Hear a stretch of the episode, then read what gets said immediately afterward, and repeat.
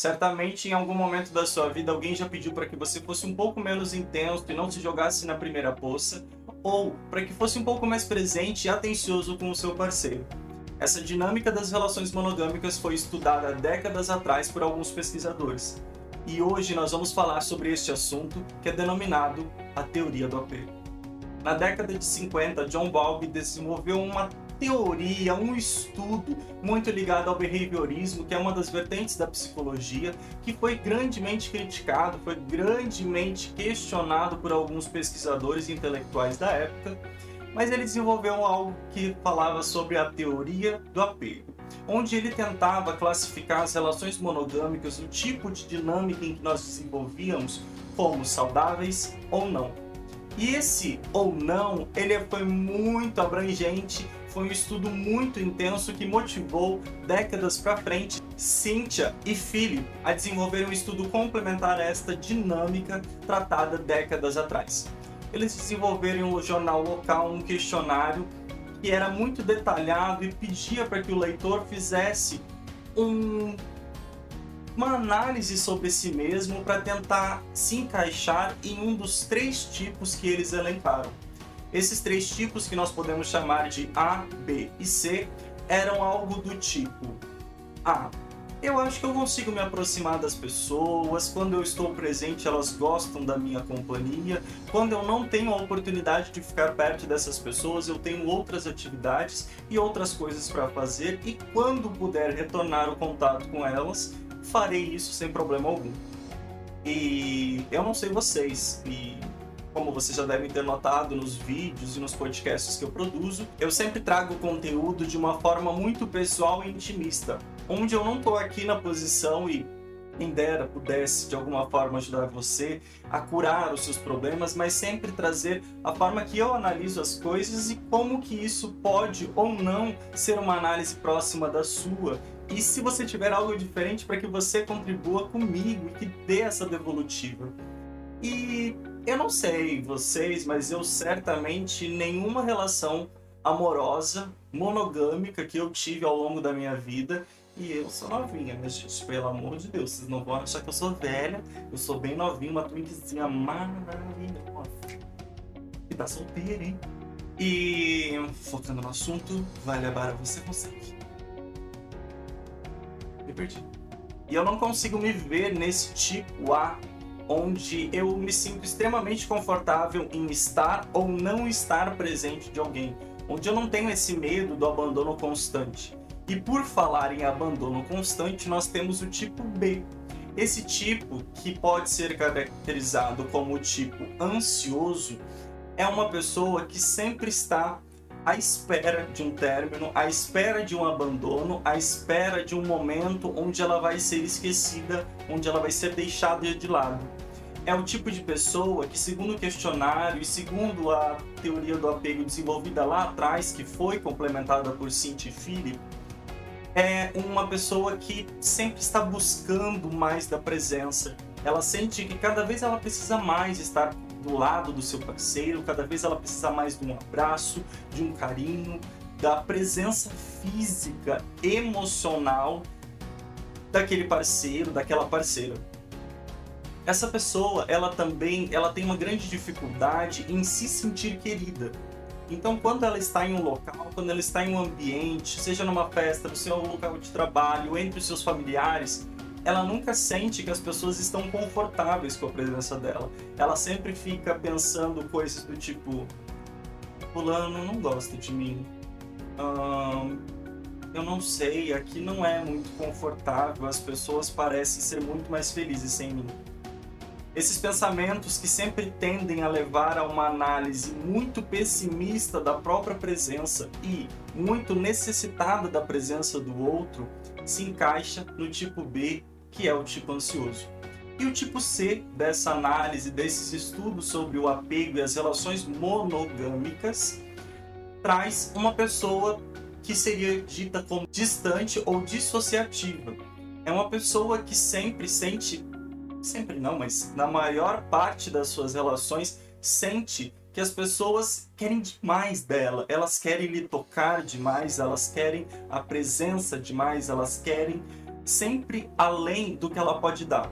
É como se as pessoas estivessem necessitadas de algo que existe nela ou não e ela não soubesse como dar. É como se as pessoas constantemente quisessem que ela estivesse presente nos jantares familiares, nas reuniões, nos almoços, no quarto, na cama, no sofá assistindo uma série. É como se as pessoas sempre precisassem de mais e ela não conseguisse dar. Ela sentisse que, pessoa, que as pessoas ao seu redor se incomodam e que necessitam da sua presença e ela só não consegue dar esse tipo de afeto, toque e presença emocional e física. Então nós temos o tipo A, que pode ser dito como tipo saudável, que é aquela pessoa que sabe estar presente sabe estar distante sem que isso lhe doa. É muito importante porque não lhe dói. Óbvio que ela também sente saudade, óbvio que ela também se sente aliviada em estar sozinha, mas ela não sente a dor da perda, ela não sente a dor da presença que o tipo B e o tipo C, que são respectivamente tipo ansioso e o tipo distante, sentiriam em todas as relações monogâmicas que desenvolvem. Ah, vamos respirar fundo, gatas. É agora que a giripoca vai piu-piu. Agora a giripoca vai piu-piu, porque assim, a teoria do apego ela foi extremamente criticada, principalmente quando a gente só tinha o John falando sobre isso lá na década de 50, porque atribuía muito a figura da mãe como grande causador, como uma grande responsável por essas dinâmicas doentias que as pessoas desenvolviam ao tentar se relacionar. E, ok, décadas depois, Cynthia e Philip tentaram incrementar essa pesquisa, melhorar essa pesquisa, tanto é que o jornal que fez essa que deu essa abertura para que eles publicassem essa, esse estudo, esse questionário, foi tido como o maior questionário da história, onde teve mais abrangência das pessoas. E, cara, como que, como que fala, sabe? Porque assim, a primeira vez que eu vi sobre esse estudo, dói, dói. A primeira vez que eu vi sobre esse estudo, eu tive uma grande reflexão. Eu tava namorando uma pessoa, a pessoa 1. Tava namorando a pessoa 1, assisti esse vídeo e eu fiquei, caralho, eu sou tipo B, ansioso, está sempre sentindo um grande abandono, uma, um risco eminente de esquecimento e término, e eu tô namorando o tipo C, que é a pessoa extremamente distante que não me dá carinho. E aí o relacionamento acabou e eu namorei a pessoa 2. Essa pessoa 2, quando a gente assistiu esse vídeo juntos, nós dois começamos a chorar loucamente. Porque a gente percebeu que eu, que antes, no relacionamento de antes, isso ele não sabia na época, mas que eu, no relacionamento de antes, era o tipo B, agora estava me comportando como tipo C. E ele, eu não sei como se comportou nos relacionamentos anteriores, mas comigo estava se comportando como tipo B, como tipo ansioso, enquanto eu era extremamente distante. E eu conto isso, primeiro, porque eu acho que os meus vídeos e podcasts são um espaço muito íntimo meu e eu gosto de trazer as coisas numa posição de análise e uma, um depoimento do que eu passo ou já passei e não nunca no sentido de autoajuda, até porque vai pra porra, coach, vai pra merda. Sabendo disso, usando este exemplo, eu quero afirmar algo que a teoria também entendeu.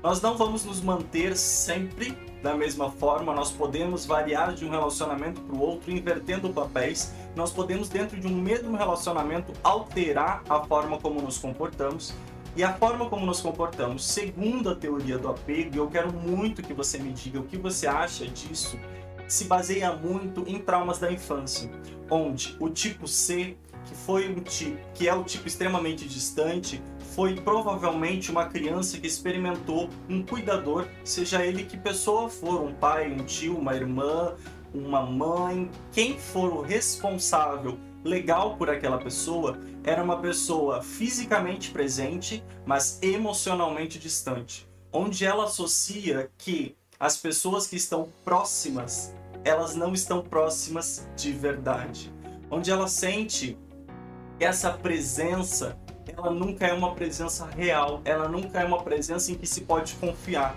porque existe o corpo, existe o físico que eu posso ver, mas eu não posso contar emocionalmente com essa pessoa. E aí ela desenvolve relacionamentos onde ela sempre acha que a presença dela, quando for algo mais íntimo, mais pessoal, sempre vai ser algo que dá margem para o outro roubar algo dela, tirar algo dela. E nunca vai ser alguém com quem ela pode contar de fato. São pessoas que muitas vezes vão preferir relacionamentos muito curtos, relacionamentos pequenos ou até mesmo casuais, porque eu posso ter na mesma semana sete parceiros, mas eu não posso ter em um ano um único parceiro, porque nesses sete eles são encontro de um aplicativo. Eles são alguém que eu conheci e eu nunca mais vou ver. Eu não preciso contar emocionalmente com uma pessoa. Diferente de um relacionamento onde eu permaneço com a mesma pessoa. E se eu permaneço com ela e ela não é presente emocionalmente, então eu sempre vou estar naquele vazio, naquela expectativa de poder contar com a pessoa e quando eu mais precisar, ela não vai estar lá. Essa dinâmica, ela entra assim muito em conflito com a dinâmica do tipo 2, que é o tipo ansioso. E segundo a teoria do apego, foram pessoas, foram crianças que experimentaram o abandono abrupto, o abandono súbito e sem explicação de um cuidador.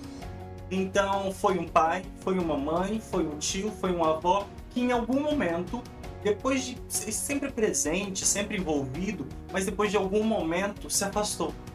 E para a criança que não entende ainda muito, vamos pegar uma dinâmica simples dessa distância, que seria a separação dos pais. A criança mora com o pai, mora com a mãe, e do nada os dois se separam, vão morar em casas diferentes e ela permanece morando somente com o pai. A mãe, a figura que antes era presente, agora sumiu. Hora ou outra ela encontra, mas ela não conta com aquela presença da mesma forma que contava antes, quando moravam todos na mesma casa. E esse abandono súbito, sem entender ainda que as relações elas são muito, muito sutis e muito voláteis, ela sente que a todo momento alguém vai abandonar ela. E por esse medo desse abandono, por esse medo de ser esquecida, ela demanda uma energia e uma presença emocional e física, muitas vezes do C, porque os nossos relacionamentos tendem a ser entre B e C, C e B, ela vai ficar sempre buscando mais e o C sempre se sentindo sobrecarregado e dando menos. O C querendo mais espaço e o B precisando de mais. E, gente, eu não sei vocês, mas é muito difícil olhar para a teoria do apego, é muito difícil tentar se imaginar em algum desses pontos. A, saudável, B, ansioso, ser distante. Mas assim como tudo na vida, assim como a própria evolução, ela exige esses momentos onde a gente senta e diz: espera aí, eu preciso entender como eu estou me relacionando. Porque a gente se relaciona e entra em namoro, e namoro, e namoro, e namoro, término, namoro, de uma forma tão automática, onde a gente não tem tempo para entender: peraí, eu estou exigindo tanta presença do meu namorado, por qual motivo?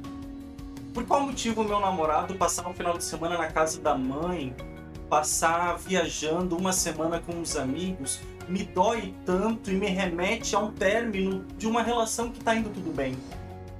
Porque às vezes eu sinto que os outros estão me dotando, estão me como se fosse uma grande bigorna sobre a minha cabeça. Porque às vezes eu sinto que os outros querem muito, eles querem tirar tudo de mim. Porque eu sinto que todo mundo está quebrando a minha confiança o tempo inteiro. Seja para abusar da minha presença, seja para me abandonar a qualquer momento. Eu convido vocês hoje e amanhã e depois de amanhã, porque essa análise eu fiz há uns dois anos atrás. E eu os convido no dia de hoje e para os próximos dias, semanas e meses você fazer uma análise de onde você se encaixa. Qual é a dinâmica que você tem estabelecido nos seus relacionamentos? Como você pode transformar a sua relação que é B cada vez mais próxima do A? Como você pode se transformar do C cada vez mais pro A? Como você pode namorar um B sendo um C ou ser um B namorando um C e melhorar essa dinâmica de forma que possa salvar o seu relacionamento, que possa melhorar o seu relacionamento. Porque eu garanto para você, se nós estamos falando de uma relação entre B e C, a tragédia é certa. O término vai machucar. E se nós estamos dispostos a namorar, se nós estamos dispostos a casar, a ter um relacionamento a dois, talvez precisamos estar também dispostos a sentar e rever analisar que o que eu sofri lá atrás não é culpa do meu parceiro hoje. Que o abandono que me doeu lá atrás não quer dizer que vai se repetir hoje. Que quando quebraram minha confiança e não foram o suporte que eu precisava lá atrás, não quer dizer que agora as pessoas vão me esgotar, que as pessoas vão me sobrecarregar. Eu acho que é necessário a gente sentar, rever, repensar. Será mesmo eu sou saudável? Será mesmo que a minha relação está fadada a um fim trágico?